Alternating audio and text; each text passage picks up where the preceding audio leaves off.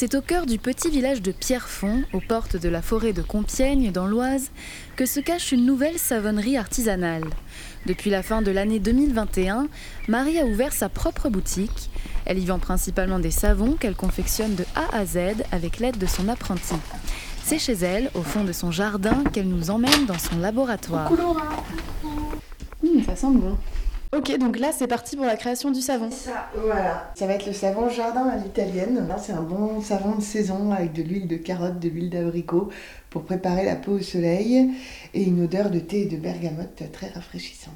Donc là, ce que Laura est en train de faire, c'est euh, de chemiser un moule. Alors chemiser, euh, je sais pas si tout le monde est familier avec ce mot, ça veut dire quoi? Ça veut dire qu'on met euh, un papier sulfurisé, mais c'est vraiment du papier de cuisine comme un gâteau. hein. Si on versait la pâte directement dans le moule, ça collerait et le savon, on ne pourrait pas le démouler en fait. En créant sa propre savonnerie artisanale, Marie a voulu privilégier un maximum d'ingrédients issus de l'agriculture locale. Tout ce qu'on peut trouver dans les Hauts-de-France, on le prend dans les Hauts-de-France et puis après on élargit le cercle. Donc, euh, Par le- exemple, qu'est-ce qui vient de, des Hauts-de-France? Bah, le tournesol, parce que nous, il vient pas d'Ukraine. L'huile de cameline. Euh, la cameline, c'est une huile super en alimentation aussi, euh, qui a vraiment avoir plein de propriétés. Euh, L'huile de lin, et c'est à peu près tout en fait. Il n'y a pas tant de choses que ça qu'on va trouver dans les Hauts-de-France. Parce qu'après, il ne s'agit pas que la matière première soit disponible. Il faut qu'elle soit disponible avec les contraintes réglementaires qui sont les nôtres. Il faut qu'on puisse avoir, nous, un bulletin d'analyse donc une analyse bactériologique et chimique et une chromatographie sur le produit, une fiche de données de sécurité et une fiche technique. Et évidemment, les tout petits producteurs qui font sécher leur ortie, ils n'ont pas ça. Donc on part tout de suite sur des producteurs qui sont en capacité de nous fournir ces documents réglementaires qui sont complètement indispensables euh, en cosmétique. Et pourquoi c'est important que les savons soient saponifiés à froid?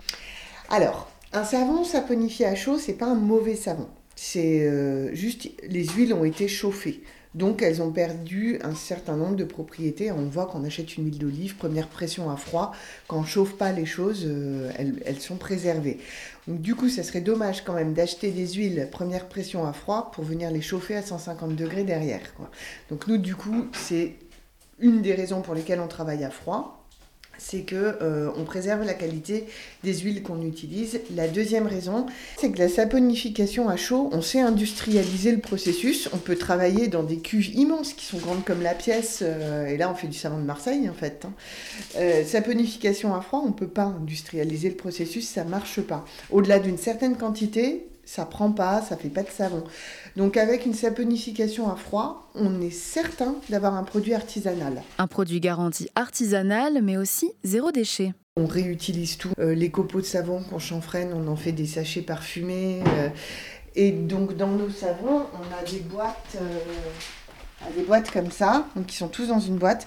Mais la boîte, elle est compostable, imprimée avec des encres végétales. Donc à la fin, euh, la boîte, on la met dans le compost et on a vraiment une salle de bain zéro déchet.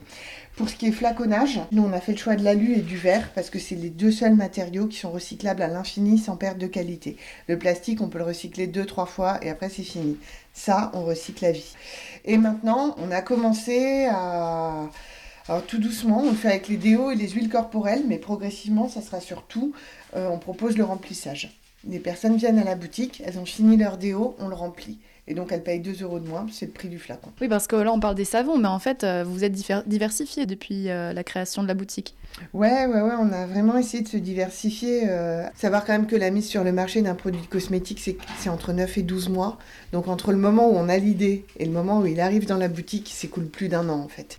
Bon, on va revoir la chimiste, voir où elle en est. bah ouais, là, euh, donc je pense qu'on a entamé les pesées maintenant. Donc on commence toujours par les beurres parce qu'il faut les faire chauffer. Donc comme ça, le temps qu'ils chauffent, on peut continuer les peser et, et après on peut tout, tout mélanger. Et l'huile de coco, j'imagine qu'elle vient pas de France. Non.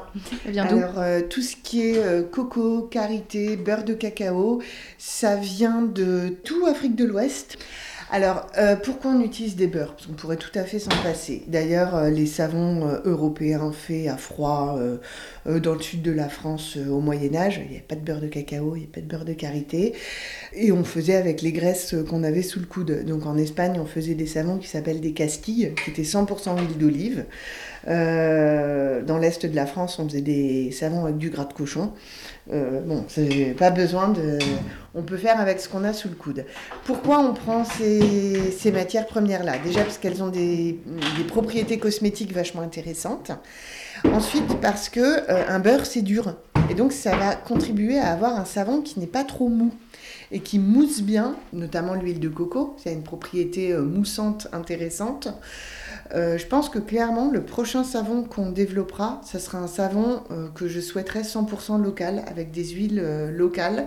Du coup, on va avoir un savon super mou, parce que localement, qu'est-ce qu'on a? Du colza, du tournesol, la cameline, même l'huile d'olive, elle n'est pas locale hein, ici. Alors quand on a un savon super mou, il faut une cure super longue. Mais on part de cure de 9 mois. Ah oui Voilà. Donc ce serait un savon qui potentiellement serait plus cher aussi Bien évidemment qu'il serait plus cher, parce que du coup il faut un espace de stockage supplémentaire. Enfin là, la petite salle de cure, elle convient plus du tout. Après, euh, pour éviter les effets un peu néfastes liés à l'importation euh, euh, des produits lointains, euh, nous, on est quand même sur des matières premières bio, équitables, et mon fournisseur d'huile de coco m'assure que ce pas des singes qui, sont maltraités et qui vont ramasser les noix de coco. Ça règle pas tous les problèmes, parce qu'en termes d'émissions de CO2, on est quand même sur, euh, euh, bah, sur des produits qui viennent de loin. par contre, du coup, il n'y a quand même pas d'huile de palme, et l'approvisionnement, on le fait alors Là-dessus, il y a plusieurs écoles. On pourrait se dire, on travaille avec des petites coopératives, on travaille avec eux. Moi, j'ai fait le choix inverse, justement, de travailler avec une énorme coopérative. Euh, comme ça, il n'y a pas un milliard de petits transports, il y a un grand transport une bonne fois pour toutes dans l'année. Alors là, on a fait la découpe euh, des savons que vous aviez fait du coup hier. C'est ça. Euh, il y a deux découpes différentes. C'est ça. Donc la première, donc on prend notre gros bloc de savon de 6 kg qui va passer dans une première découpeuse qui va nous permettre d'obtenir 3 barres. Et chaque barre, je vais les, mettre, je vais les faire venir découper dans une guitare. Et c'est là que ça va permettre d'obtenir du coup les savons de 100 grammes que je viens par la suite, chacun d'entre eux, tamponner à l'aide du logo Savonnerie de Pierrefonds. Et une fois que les savons sont tamponnés, c'est pas encore fini. Non, demain du coup, c'est je vais venir les chanfreiner, donc je vais couper les bords euh, des savons. Et c'est du coup ces petits copeaux, j'en fais des sachets parfumés pour mettre dans l'armoire et je vais les découper à l'aide d'un chanfrein. Comme ça, pas de déchets. C'est ça, toujours dans l'optique des non-déchets. Et après, ils vont devoir rester euh, plusieurs mois euh, dans la chambre froide. C'est ça. Enfin, c'est pas vraiment une chambre froide d'ailleurs. Ils vont rester deux mois dans la cure. Et au bout de ces deux mois, on va tester le pH pour voir si on peut les sortir ou non.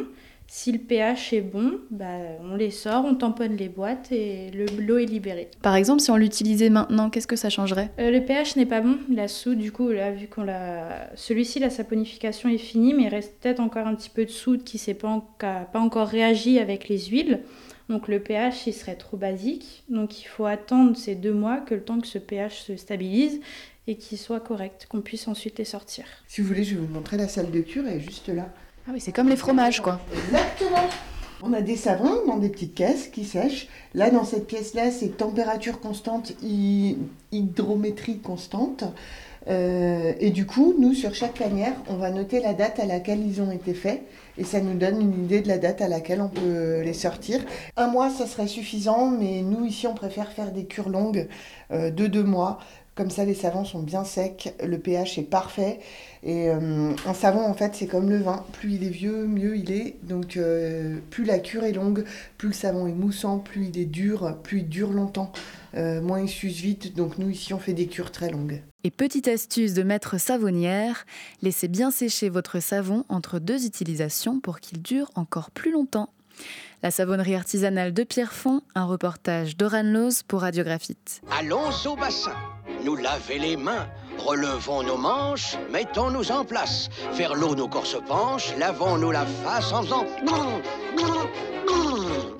Cette émission est proposée dans le cadre des productions coopératives des radios associatives du nord de la France, une coopération qui a reçu le soutien de la région Hauts-de-France.